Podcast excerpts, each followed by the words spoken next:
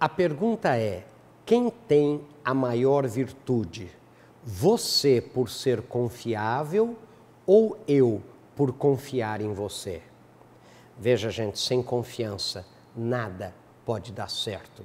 A empresa precisa ter instalada dentro dela um padrão de confiança elevada. A virtude da confiança é uma consequência das outras, da verdade, da lealdade, da honestidade, sabe, da franqueza. Tudo isso vai dar lá a confiança.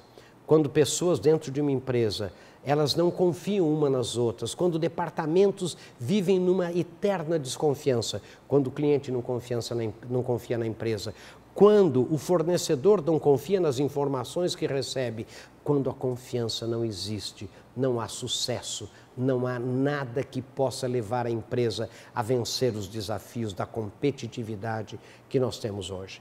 Pense nisso pense em confiança, instale a confiança dentro da sua empresa, trabalhando esse tema, fazendo com que as pessoas pensem sobre como confiar e ser confiável.